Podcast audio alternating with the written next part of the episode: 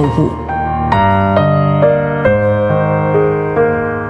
德国神学家约格辛克说：“你并未完全掌握真理，但你正一步步走向真理。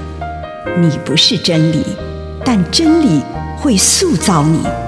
你还没有到达目的地，但你将会依循着耶稣的脚踪抵达终点，并且有一天，你将会说：一切都很好。”这是真的，上帝感谢你，让一切都美好。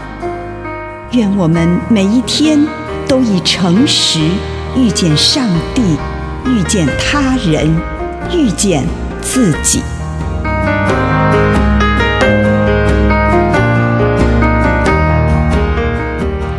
上帝就足够了。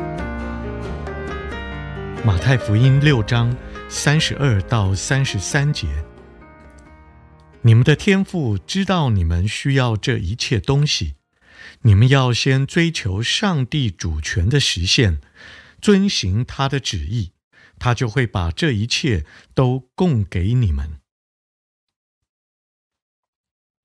为生活所需以及为保障这份生计的工作而烦恼，这是人之常情。但是，一个人是否真正为人，则是由他是否关心上帝的国度和公义而定。当上帝在一个人的内心掌权的时候，那个人就会成为一个真正的人。那么，他就有能力成为一个新的公义化身，然后他也会用新的行为方式显现出上帝的主权。这就是我们的终极关怀，而不是只胆怯地围绕着自己的问题打转。我们应该要抱着谦卑的心，也为世俗的事祈求，因为没有粮食，我们也无法存活。我们不只是有灵性的人，我们也是有物质需求、需要食物的人，但是。同时，我们不要让这种为每日饮食的忧虑绝对化。我们生命的目标是上帝的国度。当我们在祷告中感觉到内心那个极静的空间，那里有上帝在我们里面掌权，那么我们虽然仍会为每天的饮食烦恼，但是这种烦恼已经失去它的急迫性。当上帝在我们里面掌管我们的时候，我们就会经历到德蕾莎修女在她那句名言中所表达出的情感：“唯上帝足矣。”以上内容来自南与北出版社安瑟伦古伦著作，吴信如汇编出版之《遇见心灵三六五》。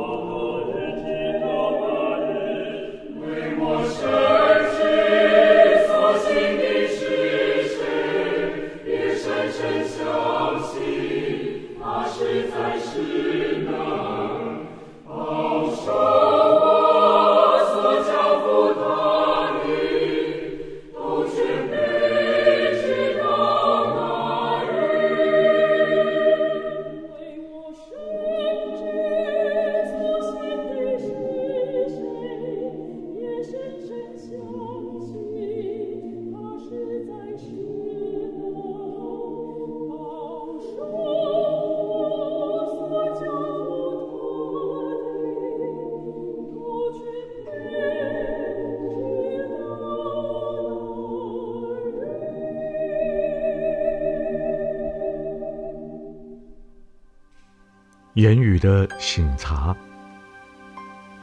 亲爱的主耶稣，今天我来到你的面前，省察我自己的言语，祷告奉耶稣的圣名，阿门。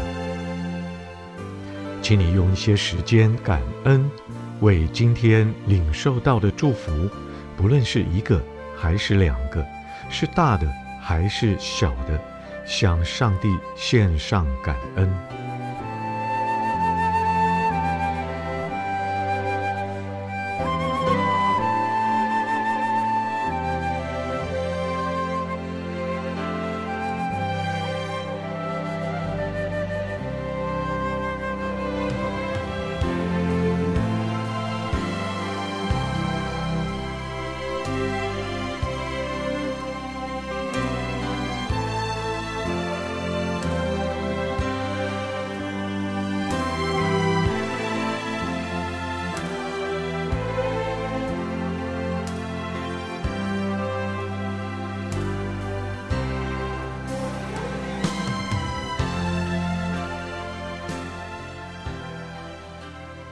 请收敛你的心神，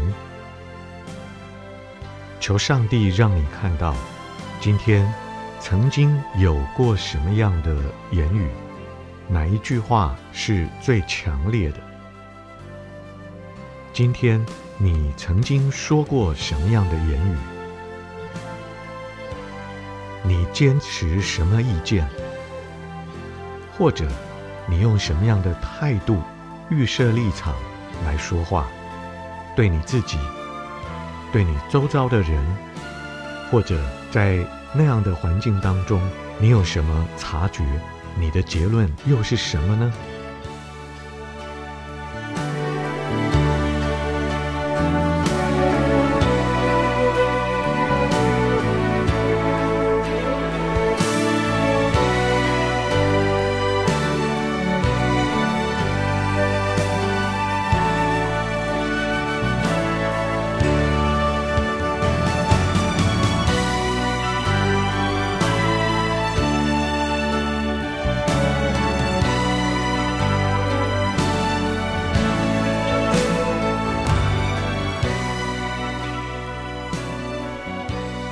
如果你发觉你今天说了一句很强烈而具影响力的言语的时候，就请你停下来，与之共处，看看这个言语的来源是什么？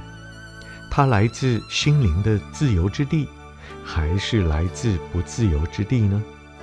这句话，这个言语，引领你走向心灵的自由，还是让你的心灵更不自由呢？它引导你往信、望、爱之路，还是背道而驰呢？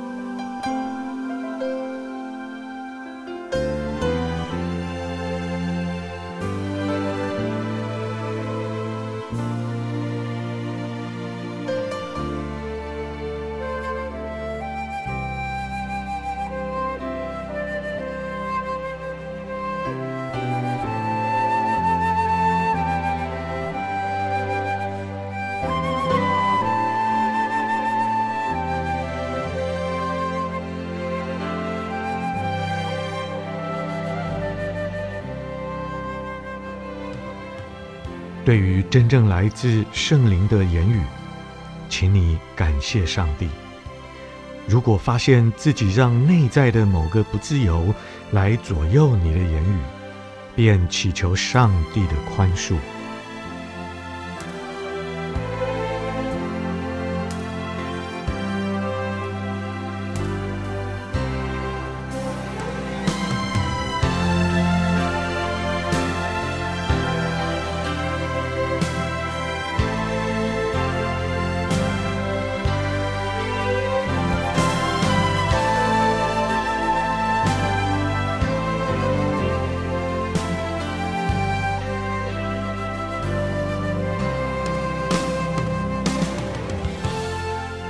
现在，请你展望明天。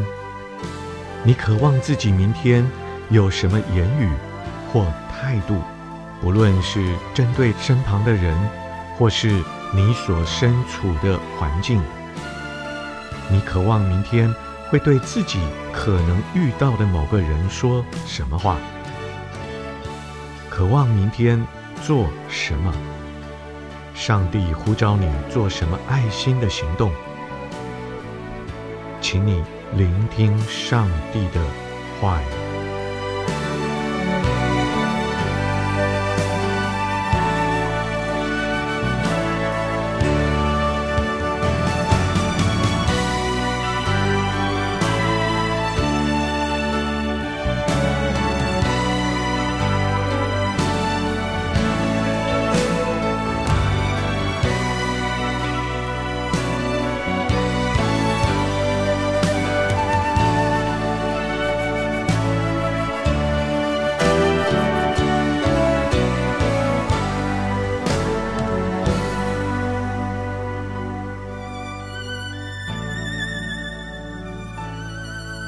亲爱的主耶稣，求你透过圣灵来引导我走每一天的路，让我可以说合宜的话，能够用我的话来造就人。